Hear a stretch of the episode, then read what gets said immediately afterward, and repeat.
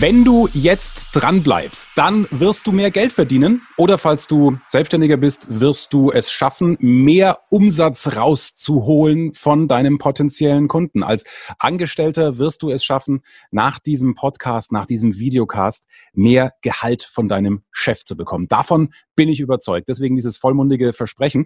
Die Techniken, die du dafür brauchst, bekommst du heute an die Hand. Und zwar von einem Mann, der sich damit super auskennt. Gehaltscoach Burak Kallmann ist heute zu Gast in diesem Erfolgreich Reden Podcast, wo auch immer du hörst, gerade per Apple Podcast App oder bei der großartigen Upspeak App, wo ich auch dabei bin, einfach Upspeak runterladen und der Axel Robert Müller Community beitreten für ganz viele kostenlose Impulse. Und hallo auch natürlich allen, die auf YouTube dabei sind und vor allem Burak Kallmann, schön, dass du da bist. Axel, vielen lieben Dank für die Einladung. Ich freue mich auf das Interview. Der Erfolg Reich Reden Podcast. Durch die richtige Kommunikation machst du als Selbstständiger oder Unternehmer mehr Umsatz. Als Angestellter machst du schneller Karriere, weil du bei den Entscheidern auffällst. Nutze die Techniken der Profi-Moderatoren für deinen Erfolg, beruflich und privat. Echte Hacks aus der Praxis, die definitiv funktionieren. Lerne von Menschen, die in ihrem Business top sind. Bekannte Promis und unsichtbare Stars ihrer Branche verraten die Strategien, mit denen sie ihre Redeangst überwunden haben und durch die richtige Kommunikation erfolgreich wurden. Und hier ist der Mann, dessen Handwerk sein Mundwerk ist, Axel Robert Müller. Ihr seid alle so dumm, dass ich nicht mal Lust habe, mit euch zu reden. Das ist so ein Satz von Buraks Chef, als er früher als Werkzeugmacher gearbeitet hat. Für Burak war das ein Schlüsselsatz, der sein Leben verändert hat. Warum? Das besprechen wir gleich. Aufgewachsen ist er in Eppingen bei Heilbronn, was du auch gleich hören wirst, wenn er so spricht, wie er spricht. Seine Eltern, äh, die sprechen anders. Die waren Gastarbeiter. Äh, sie hatten natürlich keine Ahnung vom deutschen Schulsystem. Ja, den Sohn bei Hausaufgaben unterstützen. Hä? Wieso das? Auf die Idee sind sie nicht gekommen. Ähm, Warum? Auch das besprechen wir. Klar hatten die sicher anderes zu tun in einem fremden Land. Dabei wissen wir in Deutschland natürlich, das Schulsystem ist darauf aufgebaut, dass die Eltern zu Hause draufschauen, was die Kinder machen. In der Grundschule werden ja schon Bildungskarrieren gelegt, indem die Kinder lernen, dass sie dranbleiben müssen. Auch beim Stoff zu Hause bei den Hausis. Wie Burak es geschafft hat, vom Werkzeugmacher zur Führungskraft in einem deutschen DAX-Konzern zu werden, mit Verantwortung, wenn ich es richtig recherchiert habe, für dreistellige Millionenbudgets und wie er zum Verhandlungsexperten wurde, zum Gehaltscoach. Alle Antworten jetzt. Burak, bist du bereit, alles rauszulassen für die Community?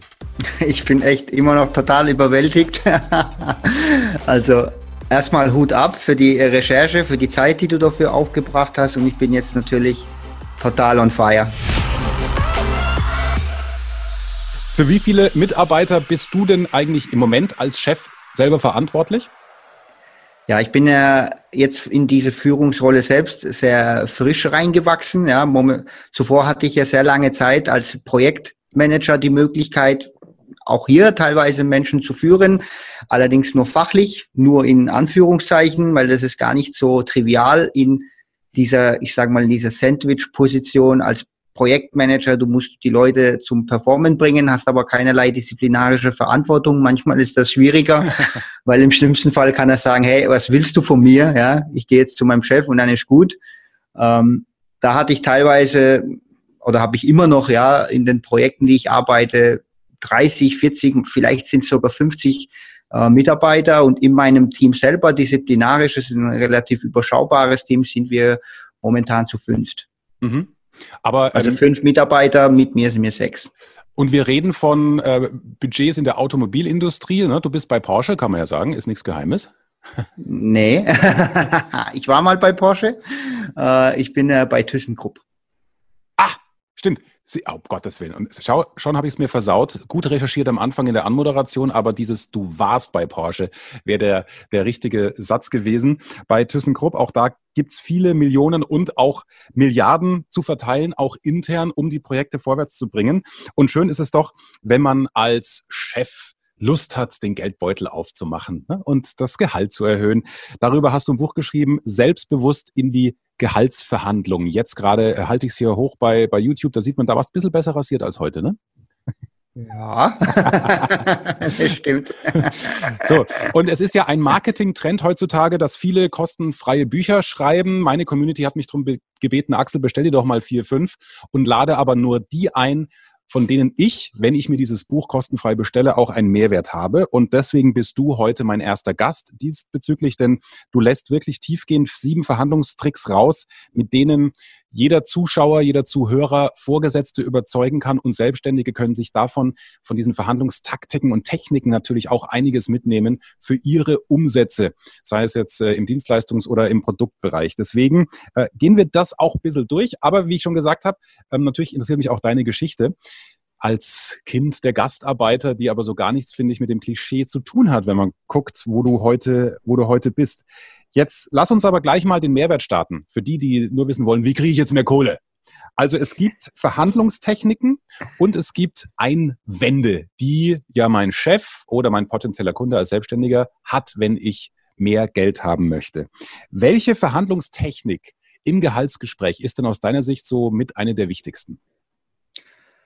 Ähm, ich würde sagen, ist ganz schwierig, das eine rauszusuchen, wenn ich da wirklich, äh, wenn du mich jetzt sagst, ja, das eine, ja. dann würde ich vielleicht doch das, wie wir im Vorgespräch gesagt haben, dieses Thema Rutschbahntechnik finde ich eigentlich sehr, sehr cool.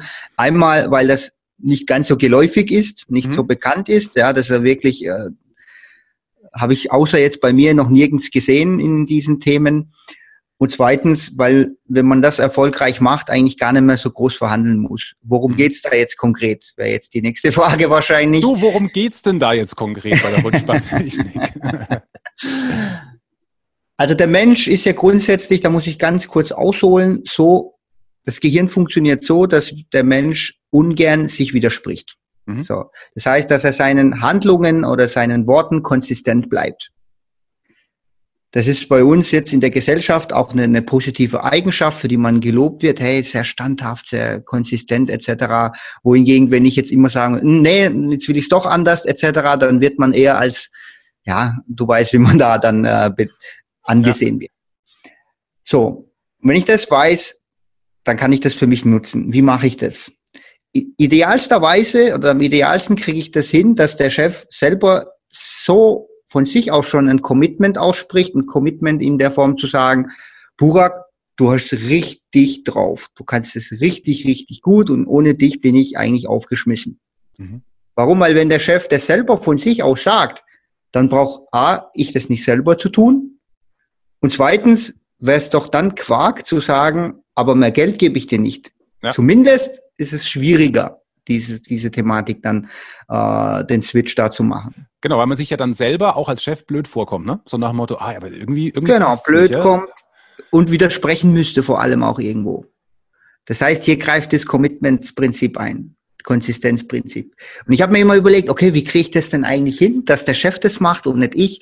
Weil das ist ja das Nächste, die Leute überlegen sich immer, hey, wie muss ich argumentieren? Was bringe ich für Argumente? Und wenn ich das gut mache, dann brauche ich selber eigentlich gar nicht mehr zu argumentieren.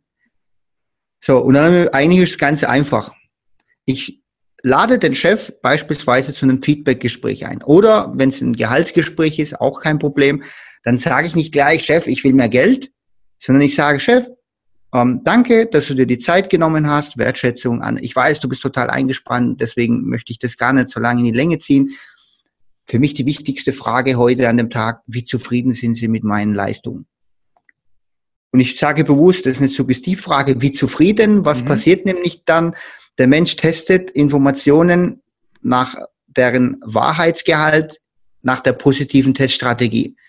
Das heißt, er guckt, wie zufrieden, okay, war ich mal zufrieden, dann spielt sich ein Film ab, bla bla bla, okay, im besten Fall finde ich das als Chef, weil ich sage ja immer, das ist die Grundvoraussetzung, dass deine Arbeit passt. Weil du kannst noch so gut verhandeln, noch so gut argumentieren, wenn du nicht gut, sogar das Gut muss ich eigentlich äh, mit sehr gut ersetzen, mhm. äh, weil gute Arbeit alleine, dafür werde ich bezahlt.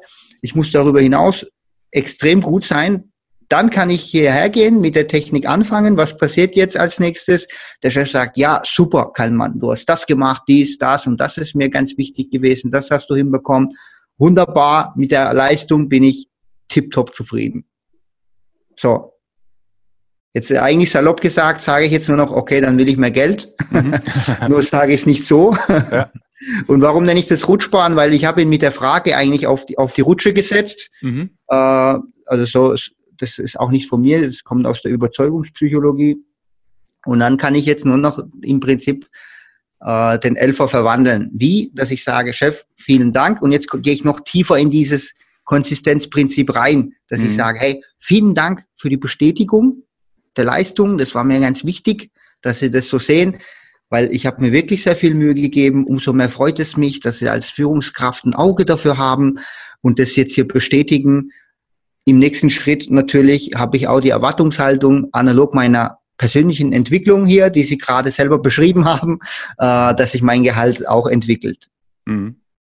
So. Und dann, dann, also genau, und man merkt schon, also da ist ganz viel auch äh, Kommunikationspsychologie. Du bestätigst den Chef dann auch, ne, holst ihn ab, was ich auch immer meine Community sage, wenn ihr euch vors Publikum stellt oder vor euren Zuhörern im kleinen Meeting oder im größeren Rahmen. Auch so ein Satz, ich weiß, Kollegen, ihr habt alle mehr Arbeit als Stunden. Deswegen super, dass ihr euch kurz die Zeit nehmt. Ich verspreche euch, in den nächsten 30 Minuten werdet ihr erfahren, wie ihr erstens, zweitens, drittens und was ihr dafür einen Mehrwert habt. Ne? Also immer gleich den Ausblick geben. Was ist der Benefit für das dir zuhören oder in deinem Fall, Burak, in deinem Geschäft, um dann zum Ziel zu kommen für, für mehr Gehalt daran merkt ihr jetzt schon hier an dieser, dieser Antwort, das war eine Verhandlungstechnik von insgesamt sieben, die Burak wirklich ausführlich beschreibt in dem Buch, was du dir auch wirklich kostenfrei organisieren kannst über den Link bei mir in der Videobeschreibung oder auch in den Show Notes, wenn du gerade als Podcast-Hörer dabei bist. Burak, kostenfrei heißt tatsächlich, man beteiligt sich für mit wie viel Euro an der Versandkostenpauschale? Also ich nenne es mittlerweile nicht mehr nur Versandkostenpauschale, eigentlich ist es zum Selbstkostenpreis. Das heißt, Ihr bezahlt das, was mich dieses Buch selber kostet. Da gehört natürlich ja. Versand dazu. Das ist der Löwenanteil äh, und natürlich der Druck selber. Da habe ich aber glücklicherweise einen sehr guten Deal abgeschlossen, mhm. äh, so dass es momentan, ich glaube, für 7 Euro, 6,99 oder irgendwie so. Also ich, ich habe das echt äh, nicht mehr auf dem Radar. Ja. Plus, minus 50 Cent. genau. Also für das, was also ist echt überschaubar, ja. Eben, wenn man auch guckt, hey, und wenn ich mit ein, zwei äh, Techniken da auch nur ein bisschen, äh, vielleicht ein halbes Prozent mehr raushole, als wenn ich unvorbereitet ins Gehalts- oder ins Kundengespräch gegangen wäre, hat sich ja eh schon amortisiert. Und das Tolle ist, ähm, da gibt's ja auch witzigerweise für Menschen wie uns hier im Podcast auch eine kleine Provision und damit unterstützt du, lieber YouTube-Zuschauer und Podcast-Hörer, meinen Verein Global Family, denn die Provision wandert eins zu eins rüber in die Reisekosten, die wir einfach brauchen, um Kinder und Familien, die noch nie Urlaub hatten, in die Hotels zu bringen. Also einfach jetzt oder nachher das Buch von Burak bestellen, aber mit dem, mit dem Klick unter der Videobeschreibung und in den Show Notes. Aber wir sind natürlich jetzt noch nicht am Ende hier. Das war jetzt eine Technik. Es sind andere wie Thema Ankern, äh, Friss oder Friss nennst du eine Verhandlungstechnik. Ähm, das Häppchen nennst du eine Verhandlungstechnik. Wir machen jetzt nicht alles durch, aber lass uns noch eine zweite Technik nehmen, weil auch ich die äh, sehr wichtig finde, wenn ich mit Einkäufern in großen Konzernen verhandeln muss, was meine Business-Podcasts zur Mitarbeiterkommunikation angeht. Das ist das Thema Ankern. Für alle, für die das neu ist. Inwieweit hilft es mir, wenn ich mir die Verhandlungstechnik des Ankerns über dein Buch aneigne? Total. also Ankern ist ein Thema, da kann man ein ganzes Buch darüber schreiben. Ja. Ich habe das selber gar nicht ursprünglich gemerkt, aber im Nachgang bei der Recherche etc., beim weiteren Vertiefen, wie oft mir das im Leben eigentlich begegnet ist und ich selber da rein getappt bin. Ja. Allein im Urlaub. Im Urlaub, ja, bei den ganzen Märkten, das sind ja eigentlich die besten Verhandler über, überhaupt. Oh ja. Und da, da habe ich mal gemerkt, zum Beispiel, ja, ganz nur aus Interesse mal gefragt, hey, Chef, was kostet denn die Brille hier? Ist natürlich alles, erstmal habe ich mir anhören müssen, dass es 100% original ist. Es gibt noch das äh, dazugehörige Original Parfüm dazu, alles tipptopp. Und dann hat er mir gesagt, 200 Dollar.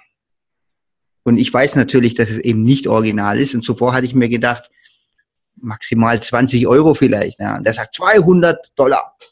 Und ich so, nee, sorry, okay, passt, danke. Und ich will weiterlaufen und er sagt, halt, halt, halt. Was würdest du denn zahlen, maximal? Und ich denke so, okay, 20 habe ich eigentlich mal gedacht gehabt, der will aber 200 dafür. Äh, wo, wo, dann greift schon wieder so, wo wäre denn die Mitte? Und plötzlich merke ich so, okay, ich orientiere mich an den 200, mhm. die ja eigentlich im Nachgang betrachtet komplett aus den Haaren herbeigezogen sind. Und sag jetzt vielleicht, weil einen Tag später war, habe ich mich, äh, war ich mit meinem Bruder in der Stadt und da ist das klitzegleiche passiert und wir haben es als Beobachter erlebt. Das war dann am Abend, da waren dann zwei betrunkene Touristen und die haben sich für eine Perlenkette interessiert in der Türkei und da habe ich auch gefragt, was kostet das? Fünf Lieren, ja, das waren zu dem Zeitpunkt zwei Euro.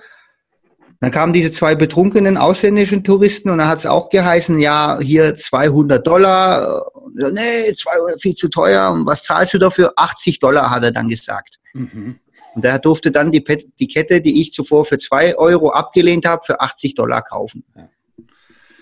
Also das so. ist dieses Beispiel auch, ähm, bevor du es gleich umwandelst auf die Gehaltsverhandlungen. Es gibt nicht den Preis es gibt den Preis, den der Kunde bereit ist zu zahlen oder den Wert, den ich als Kunde diesem Ding beimesse. Du hast dem der Kette 2 Euro beigemessen oder zugesprochen, der andere 80. Hochspannend. Ganz genau. So, jetzt die Frage, wie nutze ich das für mich?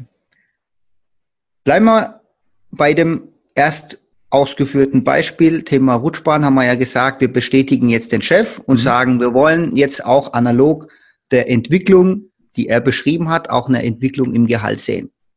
Jetzt kann ich weitermachen und sagen, ich weiß, Chef, dass das keine 50 Prozent werden heute. Mhm. Haha. Aber, aber 20 Prozent finde ich schon in Ordnung. Wie sehen Sie das?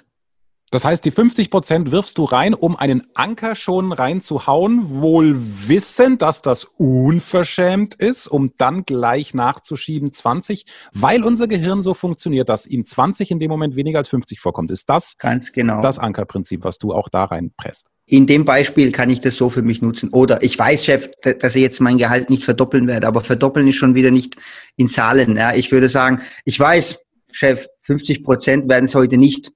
Mhm. Aber was können Sie mir anbieten, wenn ich nicht selber bereit bin, etwas äh, zu nennen. Ja, ich würde aber wie gesagt sagen, 50 Prozent werden es heute nicht. Einverstanden bin ich bei Ihnen. Mhm. Aber 20 halte ich für angemessen. Oder wenn es darum geht, die äh, Gehaltsvorstellung in einem Bewerbungsgespräch.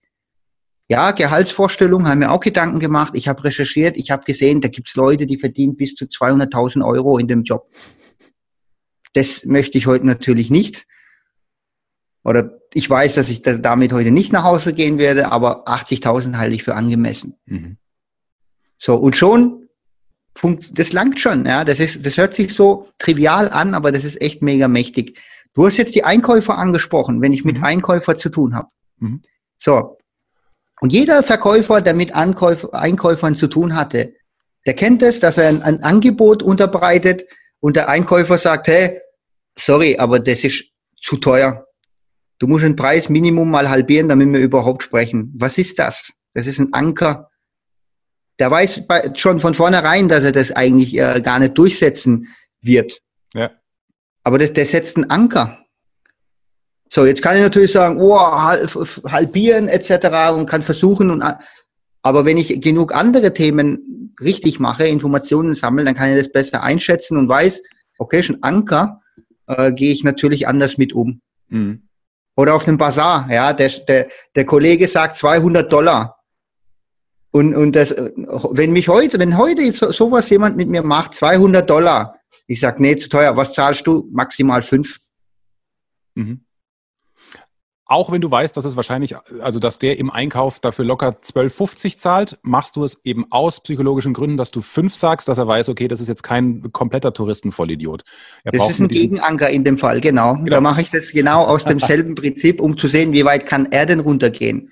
Und du merkst auch an seiner Reaktion, manchmal, gerade bei diesen Touristenthemen, ja, da, da, da kann man das echt nicht greifen. Ist das Ding wirklich drei Euro wert, fünf, 50? Da kommst du mit einem 5-Euro-Anker in dem Fall und manchmal sagt er, ja, passt hier.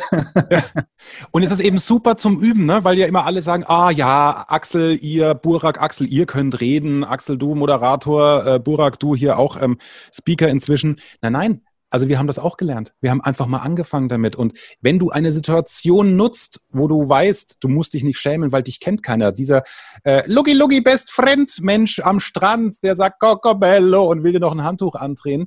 Äh, selbst wenn du da nicht weiterkommst und dich dann eigentlich schämst für deine Art zu verhandeln, so what? Aber du hast es probiert und du wirst merken, du wirst immer sicherer im Laufe der Zeit.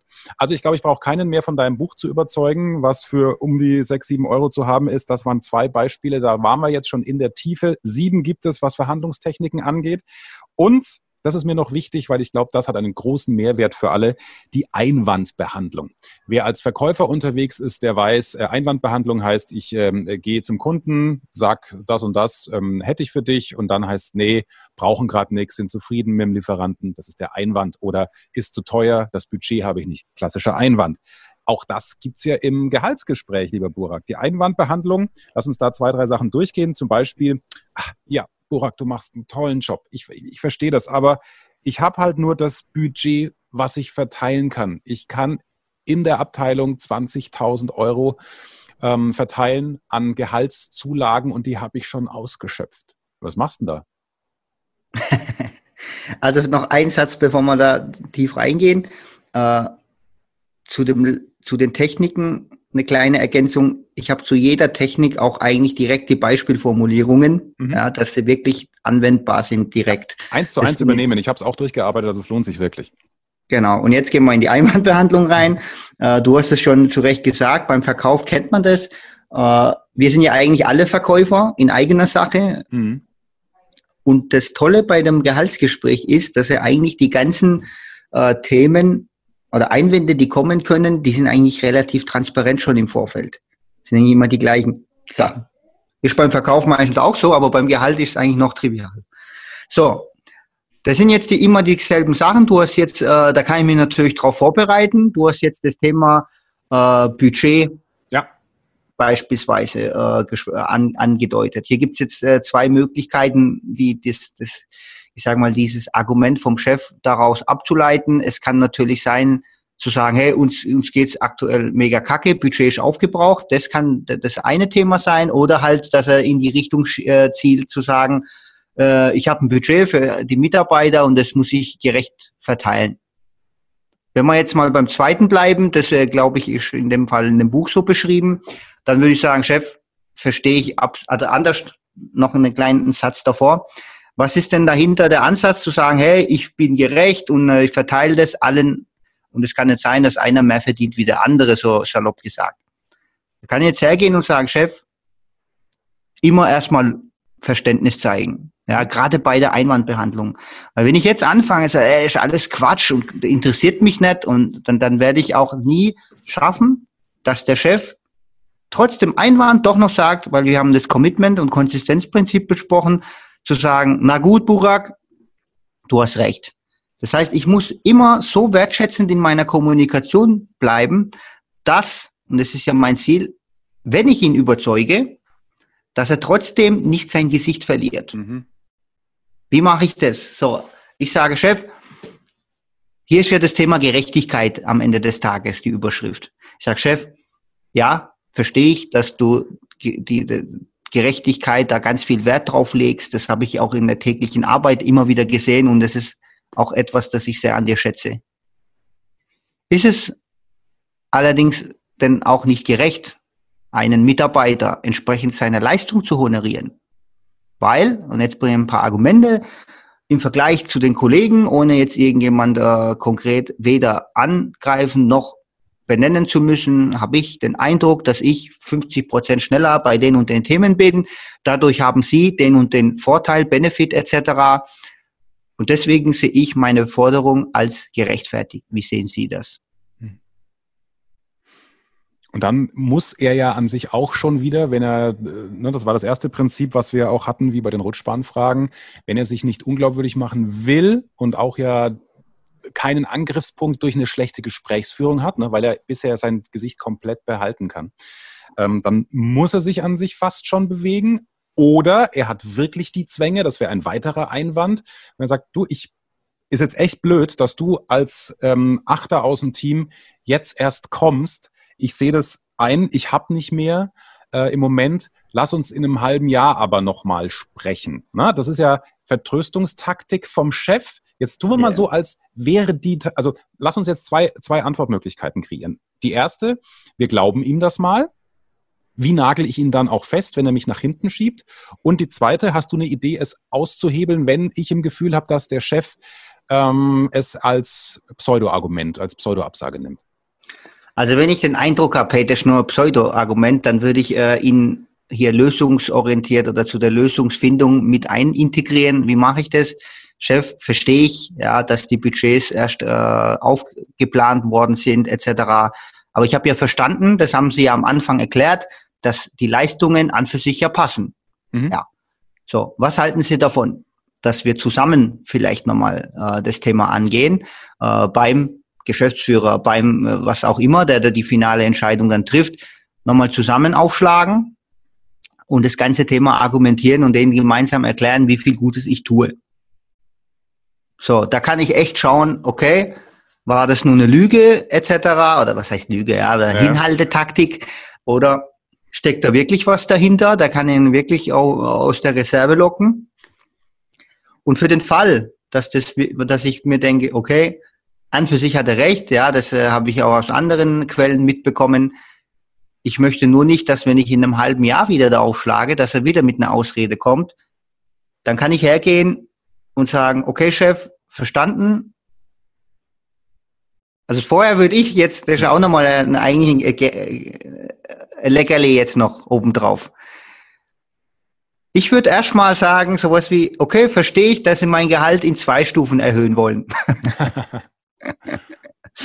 äh, wir können gerne in einem halben Jahr doch mal darüber sprechen, was, äh, was wir nochmal tun können an meinem Gehalt. Aber heute, Chef, wirklich heute, möchte ich über diesen Zeitraum sprechen mit Ihnen, der schon in der Waagschale liegt, über die Leistungen, die ich schon gebracht habe, über die Ergebnisse, die Sie mir gerade im Vorfeld schon bestätigt haben. Mhm. Das ist das, was ich mit Ihnen heute besprechen möchte. In einem halben Jahr können wir gerne nochmal reden. Kein Problem. Und wenn Sie einverstanden sind, können wir auch heute nochmal das Ganze auch auf Papier bringen. Das ist jetzt eigentlich das, worauf du wahrscheinlich äh, mhm. hingezielt hast. Können wir auf Papier bringen, was ist denn die Erwartungshaltung, was muss denn eigentlich passieren, damit es in einem halben Jahr, wenn ich jetzt den ersten Teil nicht gemacht habe, wirklich zu dem Geld komme. Und wenn ich äh, das doch tue, dann kann ich sagen, dass damit wir in einem halben Jahr wieder einen Abgleich machen können, ob das nach wie vor sich in die richtige Richtung bewegt. Mhm. Also das, ihr, ihr merkt schon, und das, man, man muss beim, beim Burak jetzt auch nicht irgendwie mördermäßige Seminare verkaufen. Das, was er euch hier erzählt und dir hier erzählt, das kannst du dir wirklich durchlesen im Buch selbstbewusst in die Gehaltsverhandlung. Und wir haben auch jetzt, obwohl schon 20 Minuten rum sind, äh, ja auch schon wirklich zwei, drei wertvolle Nuggets auch rausgehauen. Genauso kann man es machen. Das ist wie, wie eine Blaupause. Deswegen lass uns da nicht weiter äh, tief reingehen. ähm, kleiner Cliffhanger für alle, die im Podcast dabei sind, weil das war jetzt der, der Content-Teil Teil 1. Ich würde unbedingt auch noch die zweite Folge hören, denn da erfährst du, warum du den Chef auf keinen Fall auf dem Gang ansprechen solltest, wenn es ums Thema Gehaltserhöhung gehen soll. Was du stattdessen machst und wie du deinen Chef abholst, das gleich, wenn du den zweiten Teil mit Bora Kallmann anklickst.